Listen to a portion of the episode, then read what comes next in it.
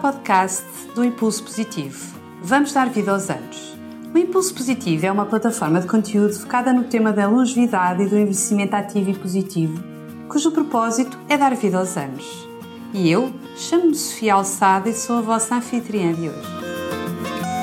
Vamos começar então mais um podcast sobre o tema da economia da longevidade, tendo como nossa convidada a Ana Sepúlveda, socióloga e managing partner da 40 Mais Lab. Sabemos que cada vez temos mais anos de vida, mas a questão é como adicionamos vida a esses anos. Como está a nossa sociedade, e neste caso as empresas, preparadas para receber esta grande fatia da população, cada vez mais apta e com vontade de continuar ativa e de fazer a diferença? E é sobre este grande tema que falamos na nossa rúbrica de Economia da Longevidade.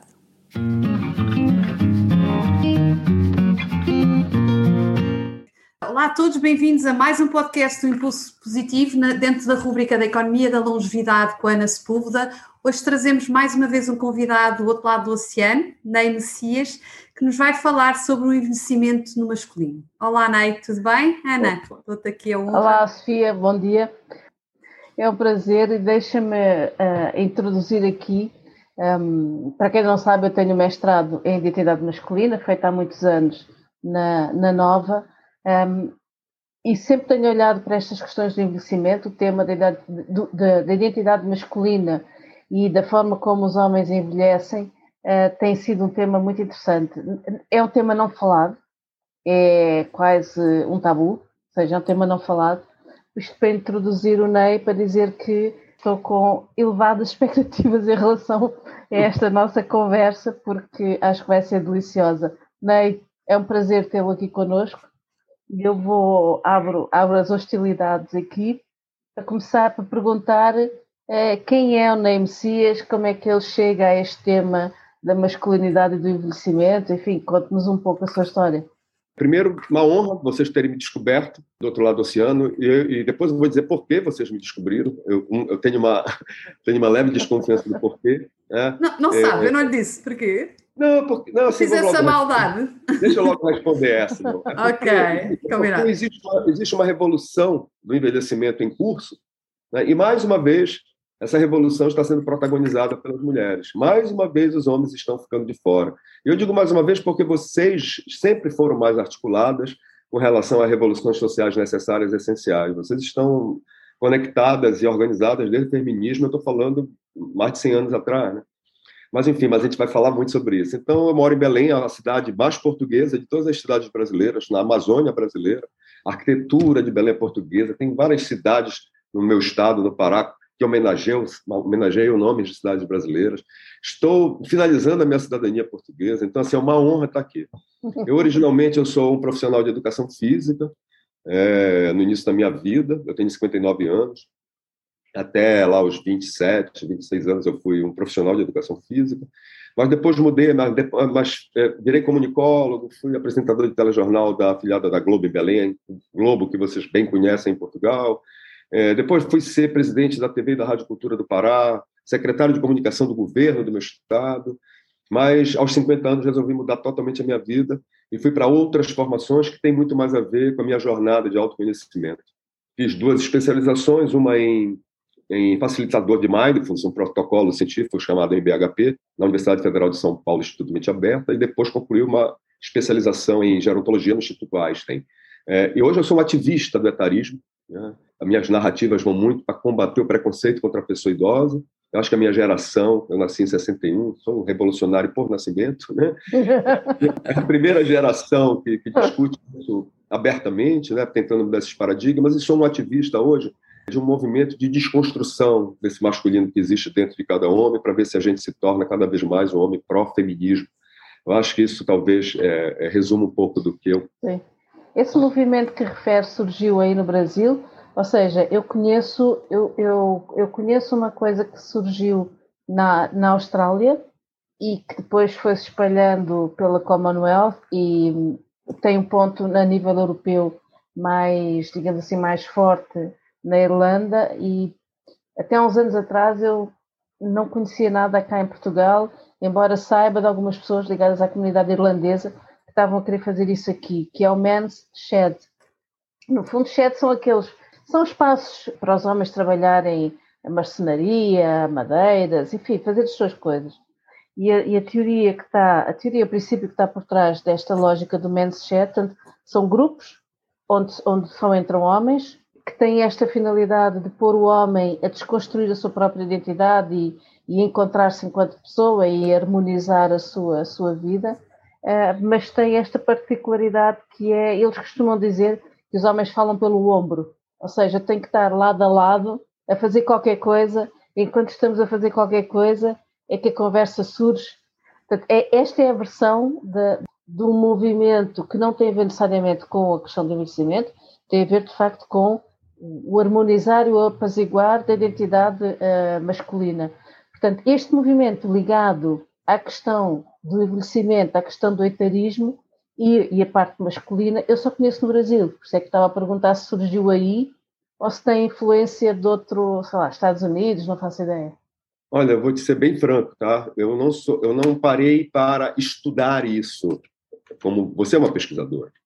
Sim, eu, sou uma socióloga de então, eu, não parei para, eu não parei para pesquisar isso a fundo. Okay. Mas, foi sentindo assim, foi sentindo é, essa necessidade. É, eu não parei para pesquisar, eu estou mais preocupado em viver e da experiência vivida, né, porque é a única coisa que eu tenho direito, eu não tenho direito por falar, de falar por ninguém, a não ser por mim mesmo, por isso que eu, eu adoro minhas falas em primeira pessoa sempre.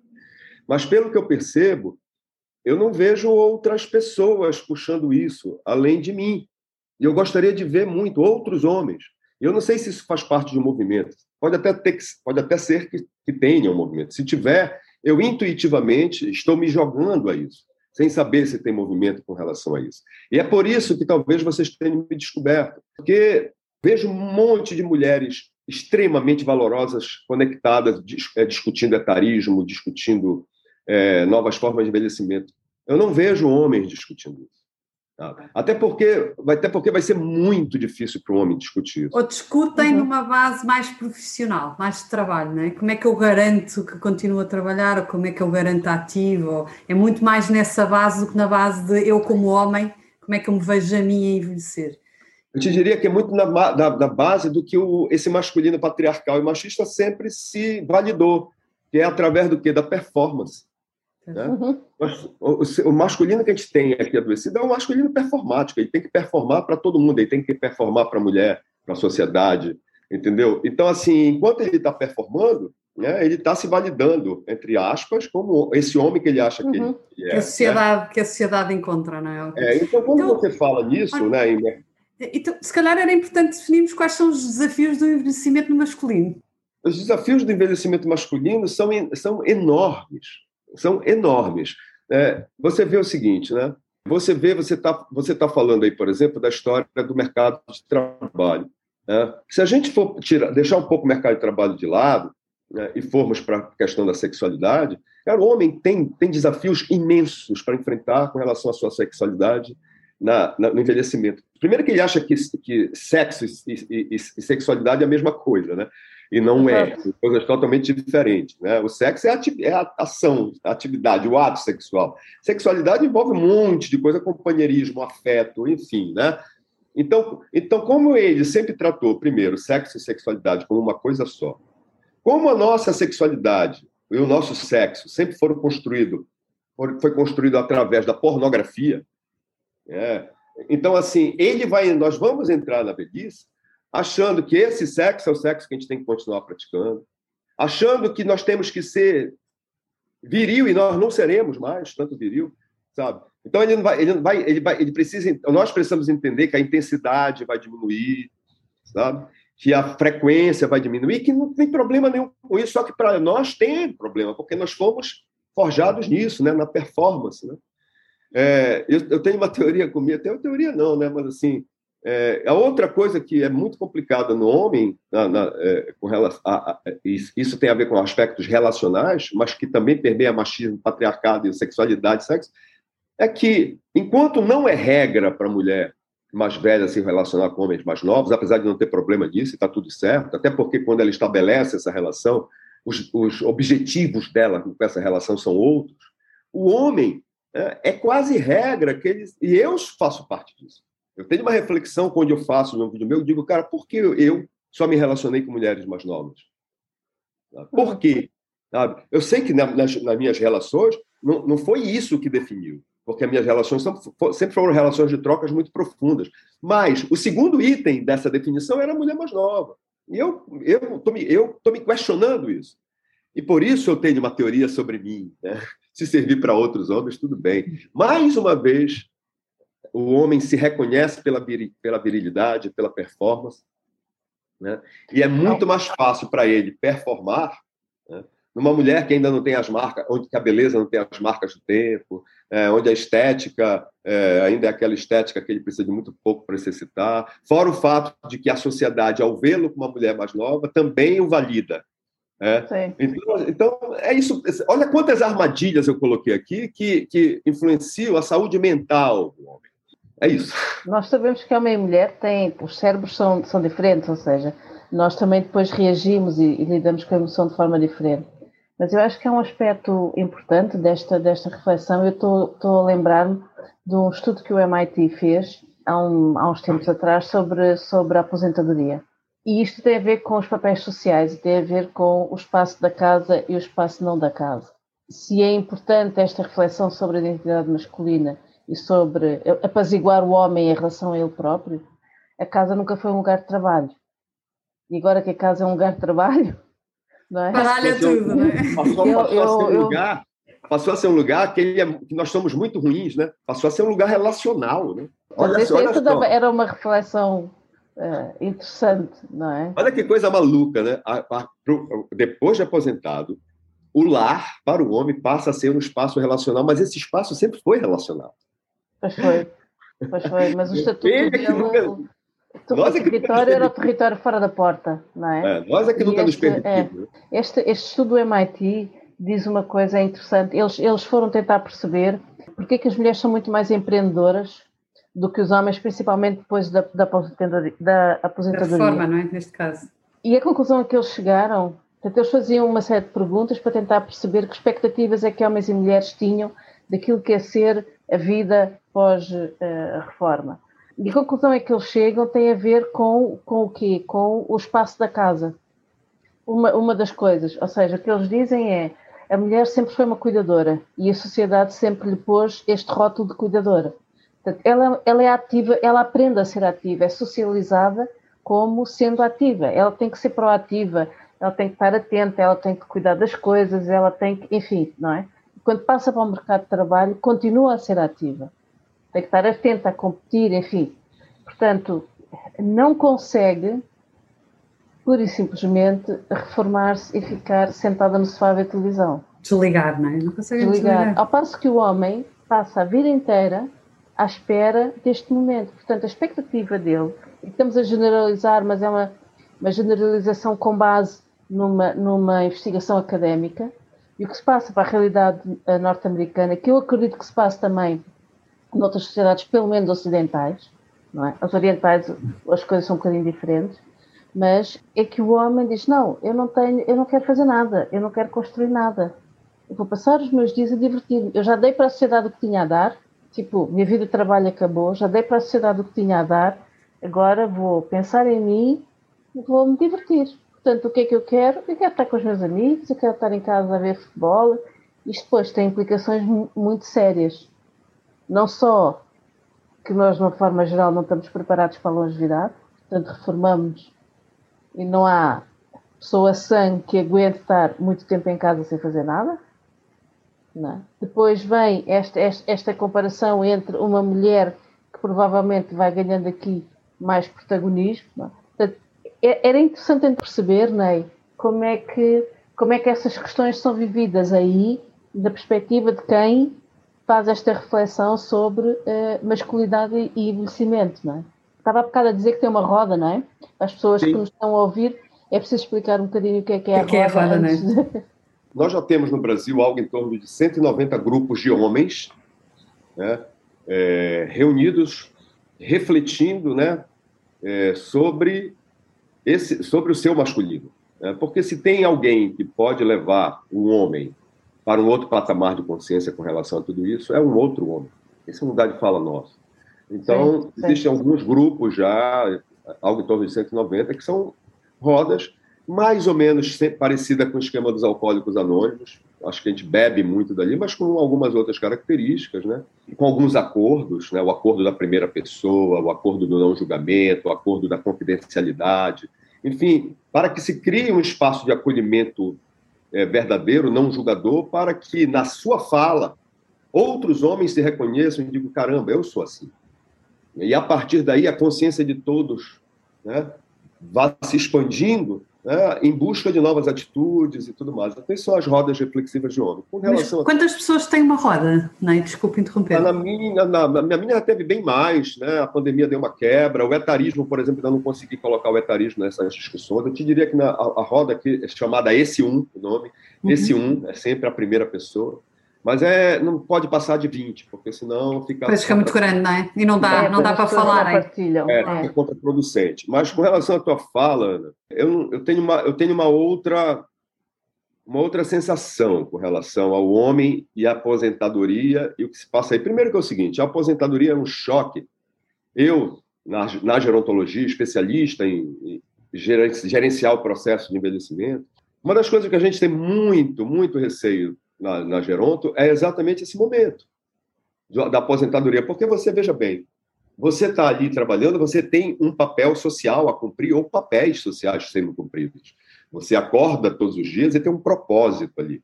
Né? Alguns são mais felizes, outros menos, mas tem um propósito ali.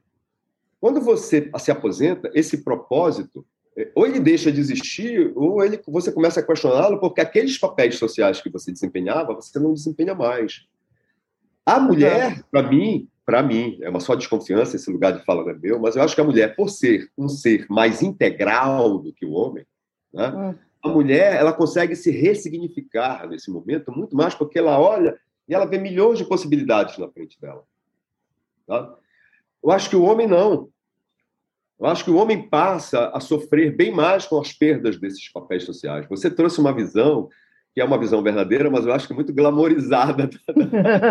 fica parecendo que todo homem adora se aposentar, ficar vendo jogo, bebendo não, cerveja não, com os não, amigos. Claro que não, claro que não. Se calhar na, na primeira fase, na primeira muito. fase ela até gosta, né? É, eu, pode não, até ser. Eu porque eu conheço, eu porque isso é, um, isso é um início, assim, se não for bem observado, se, não, se nós não trabalharmos a construção de conexões sociais para esse homem, é, isso é o início de um processo depressivo, de ansiedade, porque ele vai sofrer, porque ele não vai ver lugar para performar, ele não vai ver lugar para validar a masculinidade dele.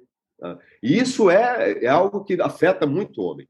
Uma pena, porque eu sempre acho o seguinte: é, que envelhecer é o nosso melhor destino. Não tem destino melhor do que envelhecer. Porque é, é, a outra opção é morrer, né? E morrer cedo é tão chato, sabe? É muito chato morrer cedo, né? Deve ser altamente frustrante. É. Nós ficamos tanto tempo à espera desse momento. Eu acho que na verdade nós chegamos, nós passamos tanto tempo à espera desse momento e quando esse momento chegou, nós não, nós não tivemos e não temos ainda maturidade suficiente para saber o que fazer nesse momento. E a gente tem que descobrir, homens principalmente, que esse é um momento muito rico, de muita possibilidade, de muita realização. Tá? E, assim, isso vai ser uma discussão muito complicada para o homem. Ele só vai encontrar ilhas de tranquilidade, ele só vai encontrar espaços de respiração se ele realmente se abrir para a desconstrução desse masculino. E olha que tem dentro dele, dói, viu? Mas é uma delícia. É uma delícia porque você descobre em si uma dimensão humana que você é. Não, não sabia que tinha, e tem, está aí dentro. Eu estava a ouvir, né, logo ao princípio, uh, e estava-me a lembrar uma vez de uma conversa que tive com um amigo meu, que ele estava a dizer, não, não, eu quero, eu quero namorar mulheres mais novas. Ele tem 45, 46. Atenção, é importante ter isto em conta. Eu era assim, mas porquê que tu queres namorar mulheres mais novas? Porque elas olham para nós e nós somos sempre o rei para elas. Quero namorar mulheres mais novas. É para elas olharem para mim e dizerem uau. Nem posso fazer uma pergunta pessoal. Mas estou muito curiosa, por tudo isto que estamos a, conversa, é como é que o Ney chega a este tema. Ou ah, seja, como é que o Ney chega ah, a dizer, ah, espera aí que eu tenho... Que pergunta maravilhosa, né? Essa é uma pergunta que talvez me emocione. Se eu chorar, me permito. deixa eu te falar como é que o Ney chega. Primeiro que ninguém chega do dia para a noite nesse momento, claro, nesse, nesse claro. lugar. A nossa jornada é sempre um processo. Eu adoro o taoísmo, porque no, porque no taoísmo o grande senhor é o caminho. Né? O grande senhor é a jornada. Né? Assim como no cristianismo tem um senhor, assim como no budismo tem um senhor, no taoísmo o grande senhor é a jornada. Então, eu te diria que aos 39 anos eu, eu comecei a, a, entender isso, sabe? Que eu, eu tinha que, que, estar atento à minha jornada, né? É, mas eu te diria que eu estou com 59, eu acho que a partir dos 50 anos eu me aprofundei muito nessa história. Eu não gostei de muita coisa que eu vi em mim, sabe? Principalmente nos meus aspectos relacionais. Né? E ao mesmo tempo que eu, que eu percebi algumas coisas que eu não gostava em mim, e que eu teria que trabalhar, porque senão seria uma grande hipocrisia continuar sem trabalhá-las, uma vez vista, né? vistas, eu comecei a aprofundar meu caminho do autoconhecimento e comecei a buscar ferramentas para me ajudar, e a meditação foi uma delas. Né? Eu primeiro fiz um curso de meditação transcendental, é, que é fantástico, toda meditação é fantástica. Depois fiz um curso para ser usuário mesmo de mindfulness. E quando eu falo em mindfulness, mindfulness não é meditação, apesar da uhum. meditação fazer muita parte do mindfulness. Mindfulness no Brasil, no, Ocidente, é um protocolo científico. Tem, tem pelo menos uns quatro ou cinco protocolos científicos fechados, um pela, até pela, alguns pela Universidade de Oxford. E depois, desde que a meditação entrou na minha vida, tudo se aprofundou na minha vida. Tudo se aprofundou na minha vida. Porque meditar é exatamente é, desenvolver em mim cada vez mais a habilidade de estar cada vez mais presente na minha consciência. Nós somos dois para sermos um. Nós somos esse espaço, nós, nós somos um espaço de forma, sou eu, o Ney, 59 anos, morador de Belém, pai de dois filhos, mas eu também sou um corpo de consciência. Dependendo do teu código de crenças, tu pode chamar isso de alma, de espírito, mas nós somos um corpo de consciência, essa consciência que tudo observa, que tudo vê, então, assim, é, quando eu percebi tudo isso, e meditar é exatamente você cada vez mais se desidentificar com o seu corpo de forma, estar cada vez mais presente no seu corpo de consciência. Então, a meditação faz você ir elevando o nível, o seu nível de consciência e de clareza. E quando você faz isso, é automático que você comece a acessar o seu subconsciente. E o conceito de, sub, de subconsciente na própria psicologia é tudo que não está no consciente. Uhum. E se você passa a estar cada vez mais no seu consciente, né, você vai acessando aquilo que, é o, que está nas camadas do seu subconsciente, quer dizer, aquelas dores que você não sabe que tem, mas que estão lá. O fato de você não sabê-las não quer dizer que elas não estejam lá. E a partir do momento que eu acesso tudo isso, eu digo, cara, eu vou ter muita honra de trabalhar tudo isso. Eu vou ter muita, vai ser dolorido, eu vou chorar pra caramba. Vai doer muito, porque o caminho do autoconhecimento não é um caminho sem dor. Mas, uhum. mas eu vou me transformar numa pessoa tão mais bonita, eu vou me emocionar tanto com isso, eu vou melhorar tanto todo o meu entorno, sabe? Talvez eu melhore até outras pessoas, que, cara, é uma jornada emocionante, linda. E foi isso. É, e uma das coisas que eu me encontrei, assim, é, quase como dando de cara numa porta, ao acessar essas camadas subconscientes, foi esse masculino. Não tem como, não, não como um homem que está no caminho do autoconhecimento não bater de frente com essa porta. E quando bati, eu bati de frente com essa porta, eu resolvi abrir a porta e ver o que estava por trás dela, sem nenhum tipo de, de medo, de receio, de, mas sim de peito aberto, dizer, cara, eu preciso conhecer esse cômodo. Eu descobri muitas coisas, mas eu descobri uma em particular que me deixou muito, muito, muito, muito mexido e que serve para mim até hoje. Eu acho que o homem oprime todas as mulheres que tem na sua vida e, e oprime mesmo. Até na sutileza ele oprime. Porque o homem, nós oprimimos, desde que nascemos, a mulher mais importante da nossa vida, que é a mulher que tem dentro da gente e que a gente não reconhece que temos. Uhum. Quando a gente oprime essa mulher que tem dentro da gente, sem sequer reconhecê-la que ela existe dentro de nós, nós acabamos oprimindo todas as mulheres da nossa vida. Eu acho que isso é um belo ponto de partida para todos nós. Por acaso, deixa-me só voltar aqui à questão que o Ney estava a contar. Ehm, A, a, Patrícia, a Patrícia Catarina, uma das coisas que falou foi uma coisa engraçada, que é até os próprios brinquedos que se dá a um homem, a um rapaz e uma rapariga, né? é um menino e uma menina, né? É, é a é, da que limita, que limita logo Sim. à cabeça as oportunidades do, de cada um dos sexos, não é? é? Acha que isto tem impacto ou não? Acha que isto é Mas, também. Total, Sofia. Isso você está levantando só a ponta do tapete. Né? Começa na infância, há bocado estava a dizer que começava na adolescência, na verdade ele começa bem antes disso. Bem é? não, quando, eu digo, quando, eu digo, quando eu digo que você é a ponta do tapete, eu digo na própria infância, você levanta uma questão muito importante, mas você vê a mesma, esse mesmo padrão do brinquedo, ele se repete, sabe aonde? Quando uma menina cai e se bate, essa menina é carregada no colo, ela é beijada, ela é acolhida, o baque dela é, é acarinhado, não sei o que, mas quando o menino cai no chão e se bate, o que ele ouve é: bora, te levanta aí. Pode chorar, bora. Vamos Levanta, não foi nada. Homem que homem não chora.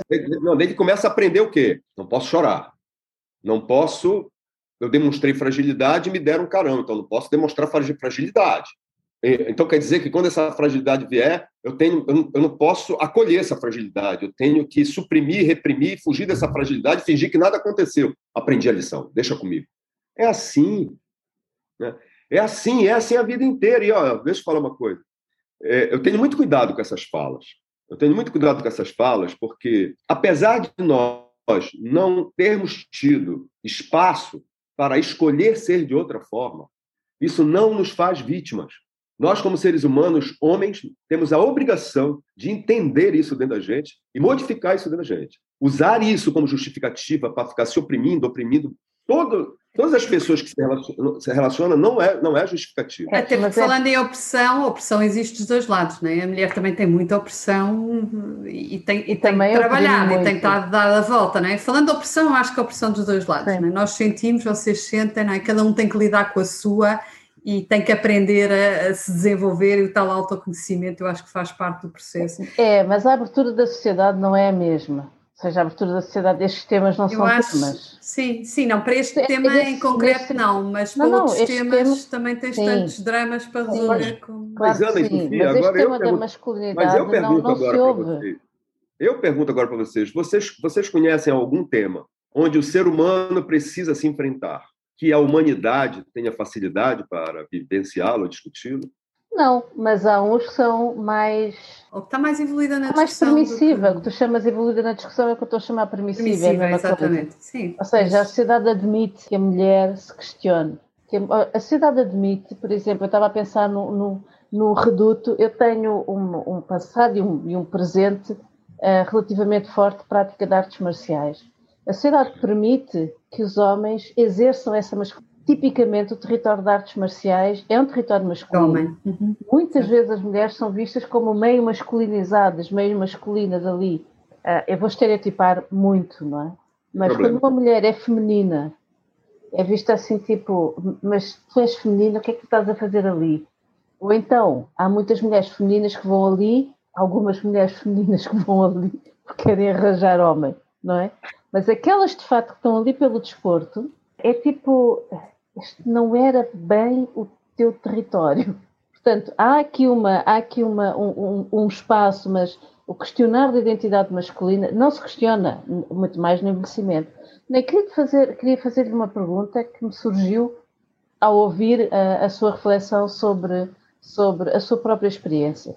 Nós sabemos que, que o ser humano torna-se mais analítico a partir de uma determinada idade, portanto, por N razões, entre elas pela forma como o próprio cérebro evolui, por questões hormonais, ou seja, nós próprios, enquanto indivíduo, com, com tudo, com consciência, com corpo, com mente, com tudo, nós próprios somos levados a este questionamento. Isto, por um lado, portanto, é, é, é digamos assim, que é normal que a pessoa se questione nesta fase. Nota que há uma maior expectativa das mulheres em relação a este questionamento dos homens, ou seja, quando é uma coisa quase geracional, não é? Estamos todos nós a passar mais ou menos pelo mesmo. Há uma cobrança, há uma expectativa das mulheres para este questionamento dos homens. Qual é a sua experiência? O que, o que é que vivencia em relação a isto? Não sei se há uma expectativa, talvez. Eu acho que acho, eu não sei se, expecta, onde, se, onde se existe alguma diferença entre expectativa e desejo. Uhum. Se existir, eu acho que as mulheres desejam, desejam muito isso.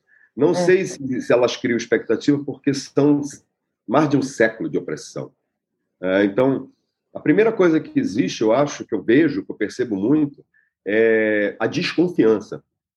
Quando uma mulher ela deseja muito, até porque cansou de ser tratada como é tratada, né, por um ser masculino. Mas quando ela vê um masculino tentando se desconstruir, eu acho que a primeira coisa é exatamente é, desconfiar. E assim, eu sempre digo na roda, aqui na nossa roda, eu digo, olha, gente, toda mulher que desconfiar de nós, acatemos, acolhamos, vamos acolher essa desconfiança, porque ela tem todo o direito de desconfiar. Todo. Está tudo certo. Mas eu acho que, primeiro, existe uma desconfiança. Segundo, existe realmente um desejo. Né? Porque a mulher, ela gosta. Eu, mas lá vai eu de novo. Eu, eu, eu, me sinto muito mal realmente em falar por, por vocês, porque eu não tenho esse direito. A mulher ela, ela tem muito mais capacidade, por isso deseja muito mais ter relações mais integrais, né? uhum. onde, onde não é o sexo a coisa principal, apesar de ser importante. Eu, eu percebo que a mulher quer, relacion, quer, quer relações onde o companheirismo esteja presente, onde a intimidade esteja presente, onde tudo possa ser conversado. Né? A mulher adora, eu sinto que as mulheres que eu me relacionei, a maioria delas, quando tinham um problema, sentavam e queriam conversar sobre aquilo. Cara, eu estou sentindo isso. O homem, quando tem algum problema, em vez de ele sentar e conversar com essa mulher, ele fica fazendo joguinhos manipuladores. Joga uma pedra, ele está do, do, dolorido com alguma coisa dela. Em vez de ele sentar e dizer, minha querida, senta aqui, cara, eu estou sentindo ciúme. Não, ele pega e diz, tá, já sei o que eu vou fazer vou fazer ciúme para ela, para que ela sinta a mesma coisa, sabe? Entendeu? Então a mulher ela, ela quer estabelecer outro tipo de relação porque ela está acostumada com, essa, com esse tipo de relação.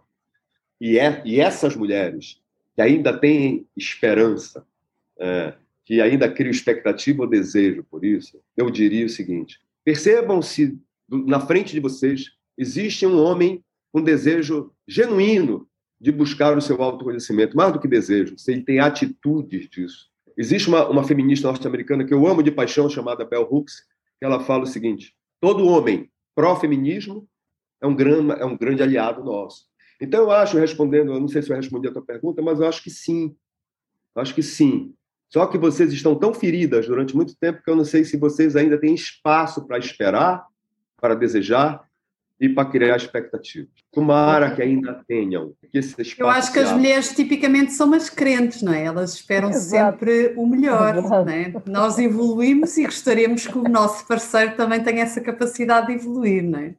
E portanto vamos sempre ter essa expectativa e vamos sempre buscar isso no, no parceiro. Eu acredito que sim, claramente. Também eu, é? também. Tomara, Aliás, é bem melhor construir sentido de outra forma. Não faz é bem melhor construirmos forma. pontes, né? Claramente. Do que claramente. portas. Completamente. Não, é, é, é, eu estava eu estava a ouvi-lo, né? e estava também, às vezes, alguma da, da tristeza ou do receio de, de, algumas mulheres é chegamos a uma fase da vida e não, e não encontramos homem, porque eles continuam a querer um tipo de mulher que nós hoje em dia já não somos. Nunca foram. Portanto, sim. Se calhar, ou adaptávamos, ou tínhamos essa questão de que, que até nos adaptávamos a, não é? Sim, não, eu estava a falar. Sim, Vocês estava, permitiam, a falar. Sim. Eu estava a falar quase que do ponto de vista também físico, ou seja, e, e o próprio Ney há pouco falou nisso, não é? Que é, uh, eu quero um homem que olhe para mim e, e me ache toda eu bela. É tipo um frasco de um perfume, um frasco de perfume é bom o que está lá dentro e é também bom o que está fora. Eu estava a ouvi-lo e estava a ver que é ótimo que este, que este questionamento masculino uh, evolua e se espalhe, porque torna os homens tão mais sexy, tão mais próximos, que é quase como o que é que nós, o que, é que e voltando aqui ao tema do tabu e ao tema de uh, a sociedade não dá muito espaço, como é que nós podemos contribuir para que de facto esta mentalidade se espalhe? Não é? Porque isto eu é uma vou, forma eu, de estar, é uma vou, mentalidade. Fazer uma é? fala, eu vou fazer uma fala aqui para vocês, que é uma fala que eu faço questão absoluta de fazer todas as vezes que tocam nesses assuntos comigo, sabe? E é uma fala, para mim, importante que o homem pró-feminista entenda e que vocês percebam não como cruel, mas, mas que vocês tirem de vocês uma carga que não é de vocês. Muitas vezes, por ser mais tolerante, por ser mais amorosa, bondosa. A mulher ainda se acha no direito de ensinar determinados homens, de contribuir para que determinados homens evoluam. Vocês não têm essa obrigação. Vocês não têm mais, mais uma tarefa na vida de vocês para aumentar ainda mais a carga mental de vocês. Sabe? Isso é uma tarefa do homem, por isso que eu digo, é, é homem que tem que conversar com outro homem. Você pode chegar e me dizer, esse cara, mas eu amo esse cara. E aí? Eu não estou dizendo para você, ainda agora eu disse, é melhor gente construir pontes do que construir portas, né? Então, assim, mas que essa disponibilidade de vocês seja uma disponibilidade onde. E eu estou falando por vocês, porque ninguém conhece o homem mais do que eu. É, é, menos, é menos um, um, fardo aqui no ombro, não é? Agora também somos responsáveis por. Tem que ter uma disponibilidade Sim. que não intoxique vocês, sabe? Eu não sei se tem como, racionalmente, emocionalmente, ser tão assertiva a ponto de dizer, tá, então a partir, de, a partir daqui eu não vou mais. E abandono. Sim, não tenho, não é, é minha responsabilidade. Até porque, sabe, é importante que a mulher crie esses espaços de respiro, se permita isso. Agora, o que eu acho é que vocês não, não devem fazer, e aqui eu não estou falando no lugar de você, estou falando por conhecer homem como eu conheço, vocês não devam. Primeiro, vocês não têm realmente nenhuma obrigação de ficar ensinando homem a nada, absolutamente nada. A gente, a gente, tem uma frase aqui no Brasil, as mulheres, que é muito engraçada: mulher não é SUS. SUS é o nosso sistema único de saúde. Saúde. Né? Uhum. Eu, como homem, sabe, peço muito que vocês ainda criem esse espaço, mas eu, como homem, também digo para vocês que esse espaço não seja um espaço que vá além da saúde emocional, da saúde relacional, da saúde psíquica de vocês, sabe? Porque realmente só vale a pena abrir esse espaço se você olhar para o lado e dizer, cara, eu reconheço neste cara um cara que está buscando, um cara que, que aqui acolá está acertando, mas eu reconheço que esse cara é um buscador. Porque, veja bem, minha, mulheres, o machismo é incurável. Não pensem em você, homem que me escuta, que nós vamos dormir depois de 10 anos batalhando contra o machismo interior dentro da gente, nós vamos acordar e dizer, deixei de ser machista. Isso não vai acontecer. O machismo vai nasceu conosco e vai morrer conosco. O que a gente pode fazer é, ao evoluir como ser humano, deixar de ser menos, cada vez menos machista e ajudar outros homens a serem menos machistas e ajudar filhos a serem menos machistas. Ajudar as mulheres a serem menos machistas também, muitas vezes. Isso não é, isso não é tarefa nossa. Isso não é tarefa nossa. Isso é uma discussão para vocês discutirem. Então, em, em termos práticos, como é que nós desconstruímos o machismo? Como é que tem feito para desconstruir o machismo? Vocês é roda, têm, é falar sobre os sentimentos, é falar o que é que. Vocês não têm condição de desconstruir. Não, não somos nós, são vocês. Como é que fazem ah, esse nós? processo? Como nós? Como, é que... como, como, a gente tem que desconstruir o machismo? Ou seja, né, imagina que. Tem uma coisa muito temos um homem agora a ouvir, não é? Como é que. Como é que eu faço conta que sou que homem? É, é o processo? Estava aqui a ouvi-lo, disse assim, bom, Ó, ok. Vou falar um negócio para vocês. No meu protocolo científico de mindfulness, tem um conceito chamado embodiment. O embodiment é quando você introjecta, né? quando você internaliza aquela tua fala como atitude. Como, quando, como, quando tu vives tudo que tu vai estar tá vivendo, que, o que tu fala, sem intenção, tu não precisa mais colocar intenção para fazer aquilo, tu apenas vive, porque aquilo passa a ser a tua verdade. Né? Então, o nome disso é, no meu protocolo científico, chama-se embodiment. Então, assim, é muito bacana. Aí eu me honro muito quando eu me percebo tendo novas atitudes, quando as minhas companheiras, parceiras, amigas me percebem tendo uma nova atitude. E é aí é que está a grande riqueza da história. Mas não é fácil. Vou dar um exemplo para vocês, tá? Um exemplo. Uma das coisas que um homem em desconstrução tem que fazer para si e para outros homens é não passar pano. Eu não sei se vocês entendem isso do outro lado do oceano. Não, é, não passar pano aqui no Brasil quer dizer o seguinte: se um homem, se um amigo meu está fazendo algo, está tendo uma atitude machista, eu não posso concordar com aquilo. Eu tenho que chegar com ele e dizer, amigo, você não está percebendo que você está tá assediando? Para com isso, isso é assédio.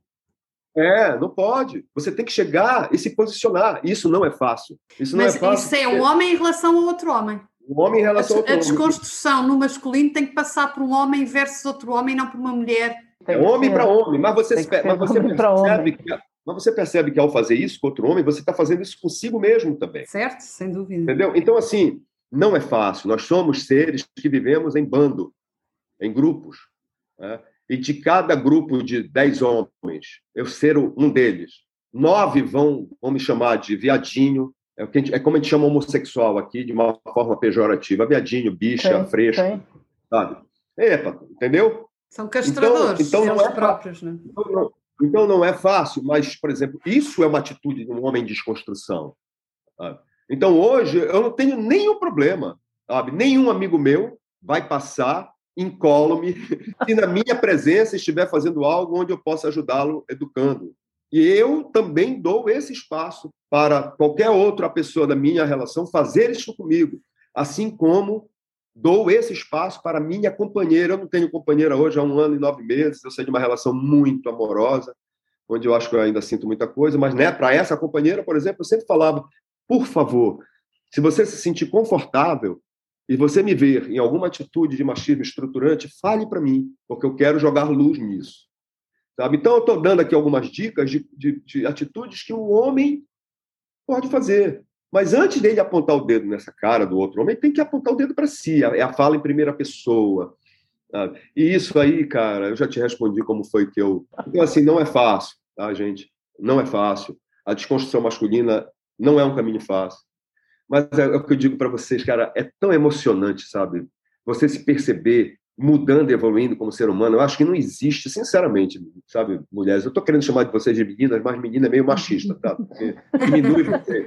É porque diminui vocês. É a terceira vez que eu me corrijo aqui. É assim, bom sinal, está é... a desconstruir o masculino, não é? Não, mas é isso, é isso bom, é um exercício. Já está, já está a pôr em prática. É tão bonito é, a gente se perceber evoluindo como ser humano, sabe? Se transformando numa outra pessoa. Para mim, não tem emoção maior nesta vida que a gente vive aqui. Para mim, não tem nada maior do que eu. Do que, porque, assim, eu já senti antes as pessoas chegando do meu lado pelo que eu tinha. Eu já senti antes as pessoas chegando no meu lado pelo que eu era. Sinto as pessoas chegando do meu lado pelo que eu venho me transformando. Não tem nada mais emocionante para mim do que isso. Bem, não sei, Nossa. Sofia, tens mais. Tens, tens eu, eu, gostava, eu gostava de lhe perguntar o que, é que, o que é que. Já sei o que é que lhe move, não é? O que é que, como é que vê o futuro e como é que vê a sua velhice. Afinal, só tem 59 anos, há muito caminho ainda por percorrer. Como é que gostaria que fosse esse, esses anos a mais? No fundo, tem mais 30 anos garantidamente, se chegar aí ao, à, à média de, de, não é? de longevidade.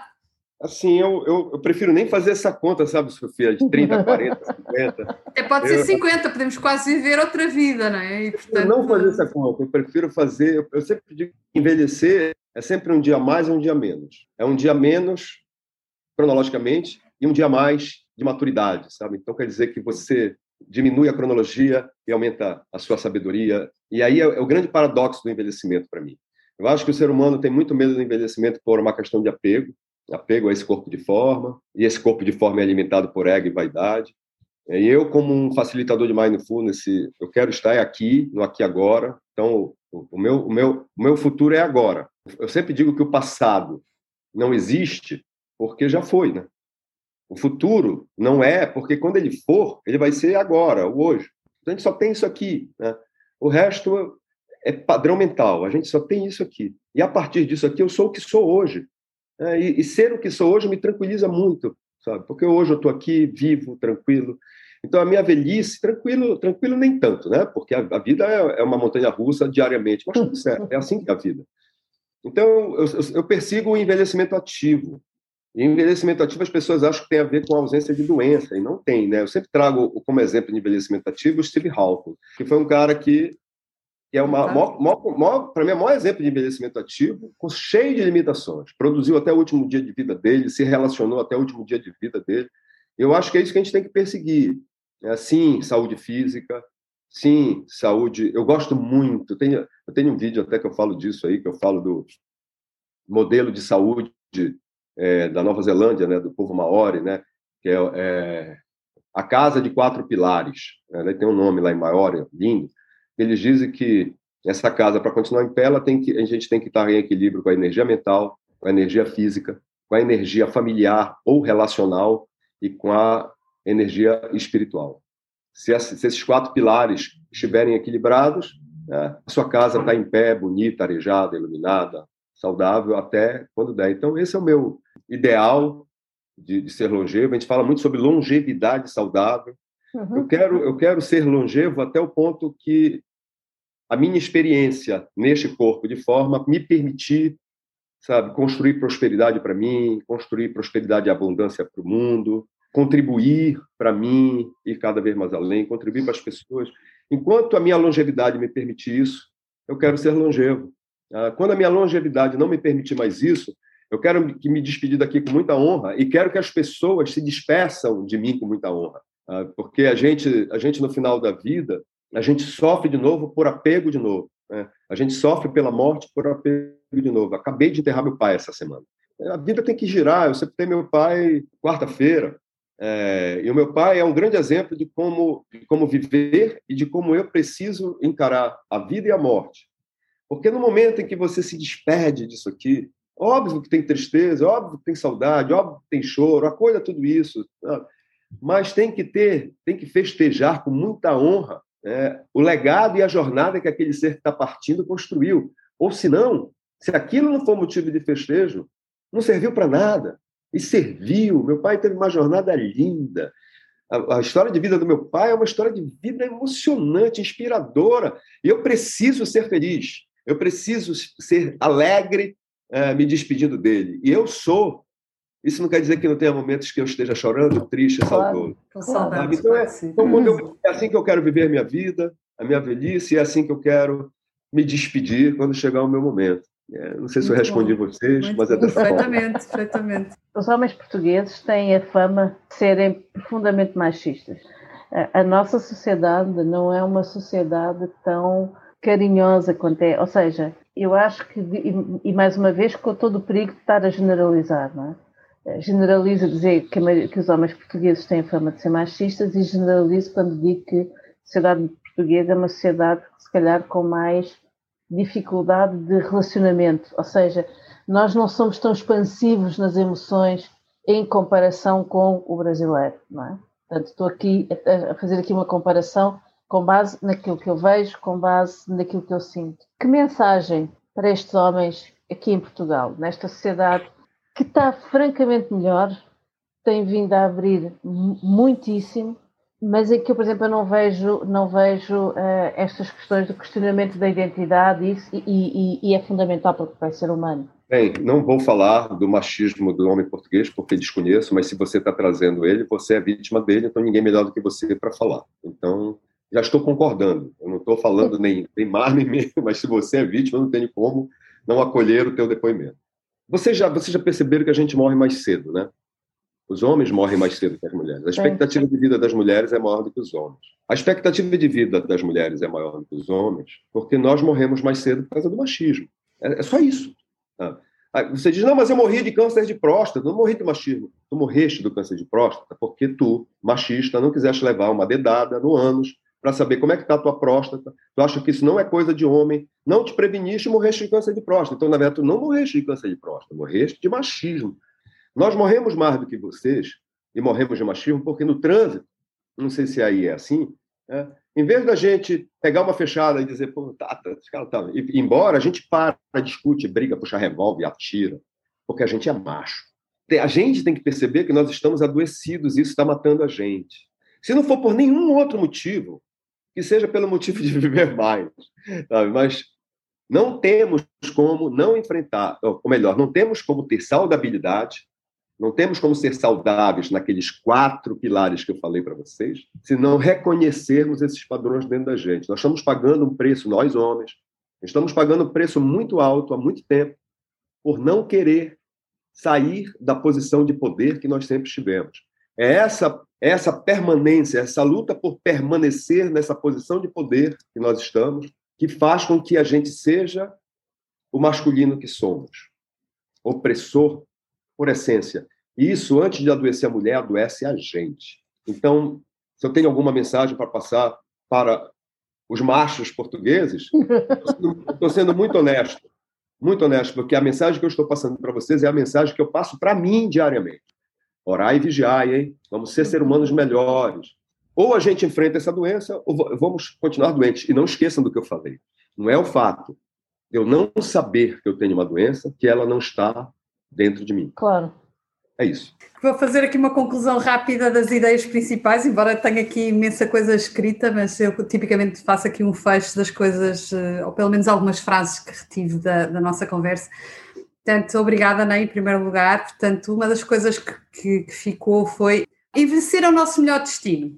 Morrer cedo é chato, não é bom.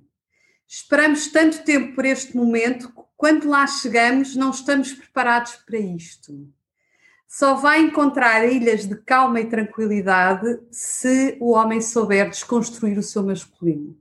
Estar atento à jornada e perceber o que é que faz sentido para a sua vida enquanto ser humano, percebendo o seu propósito. Usa meditação é um fator que pode ajudar a poder estar cada vez mais presente e a assumir-se na sua totalidade. E evoluir como pessoa para ser melhor, estar mais feliz e completo, envelhecendo bem no masculino.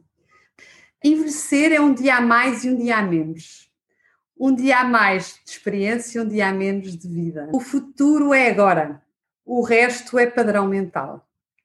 Eu sou o que sou hoje e isso me tranquiliza. Isto já é o Ney Messias a falar sobre a sua vida, não é? E, portanto, e sobre o seu futuro e sobre como é que vê o futuro e o que é que o move. Portanto, para termos uma longevidade, eu chamo-lhe com prosperidade, porque acho que é mais, mais completa do que só ativa, precisamos de três, de equilibrar três, três ou quatro grandes pilares, peço desculpa. Portanto, a energia mental, a energia física, familiar ou relacional e espiritual. Portanto, sem isto, dificilmente conseguimos uma boa longevidade. E, portanto, o convite aqui para os nossos machos portugueses é desconstruam o padrão da masculinidade, não é? Do ser masculino tal qual ela existe hoje e deixem de querer controlar e de querer ter o poder, não é? Olhai e vigiai. Portanto, o princípio é olhem para as vossas vidas, percebam de que forma é que podemos melhorar, melhorar-nos como ser humanos e sermos mais íntegros, mais completos e mais pessoas, não é? E, portanto, como é que podemos melhorar? Uh, sobretudo, eu acho que isto é muito uma questão de quando se chega a determinada idade, não é? Eu acho que antes vocês ainda não é, têm a maturidade. É, e nós igual, é, e nós igual. É isso. É nós igual. Nós precisamos. o nosso organismo nos chama à reflexão. Eu acrescentava mais uma frase, que é morremos de machismo. E morrem mesmo. Morrem mais cedo. As mulheres Morremos vão muito mais ao médico do que os homens. E o que acontece é que quando os homens vão ao médico, de facto a doença já está bastante agravada. Os homens não fazem as rotinas de cuidado, não é? de prevenção, como nós, não é? Nós vamos todos os anos ao ginecologista, fazemos a mamografia, não é? fazemos, quando estamos na menopausa temos esse cuidado e perceber como é que... E falamos entre nós. Como de, é que cuidamos. De, de, é. Isso para ficar só nesse, nesse, nesse, nesse nível da, da saúde física, né? Claro. Mas homem, homem adora resolver tudo na porrada, no grito. É muito conflito, e nos conflitos a gente mata, a gente morre. Muito bom. Enfim, venham, venham, mais homens assim. Venham mais homens. Tem que vir para Portugal fazer umas rodas. Não tem problema. Eu, tô, eu quero dizer para vocês que, assim, hoje, uma, uma, é, com as minhas falas, eu tenho esse, eu tenho esse objetivo. Acho que eu tô, acho que me transformei até no missionário, porque e tentar fazer com que outros homens me escutem mesmo, sabe? Eu acho que isso é, um, isso é um, uma missão de todos nós que estamos conseguindo, com muito, muito esforço, expandir consciência. Isto já é difícil falar de envelhecimento. Envelhecimento masculino é uma, é sim, é uma tarefa árdua. Eu diria que é uma grande maratona, não é? Com certeza. Mas acho que sim, acho que faz todo sentido. Eu acho que faz sentido globalmente, quer no feminino, quer no masculino. Acho que temos todos sim. muito para para trabalhar e para aprender e para, e para deixar delegado aqui às, às próximas gerações para envelhecerem bem e, e, de forma positiva, não é? Que é o que se quer. Cada Mas, um ó, escolha a forma como quer fazer, não é? Mas olha, já que vocês estão querendo que eu vá falar para os homens de Portugal, é bem provável que eu vá morar em Portugal. Ah, é? Então, olha. novidade é essa.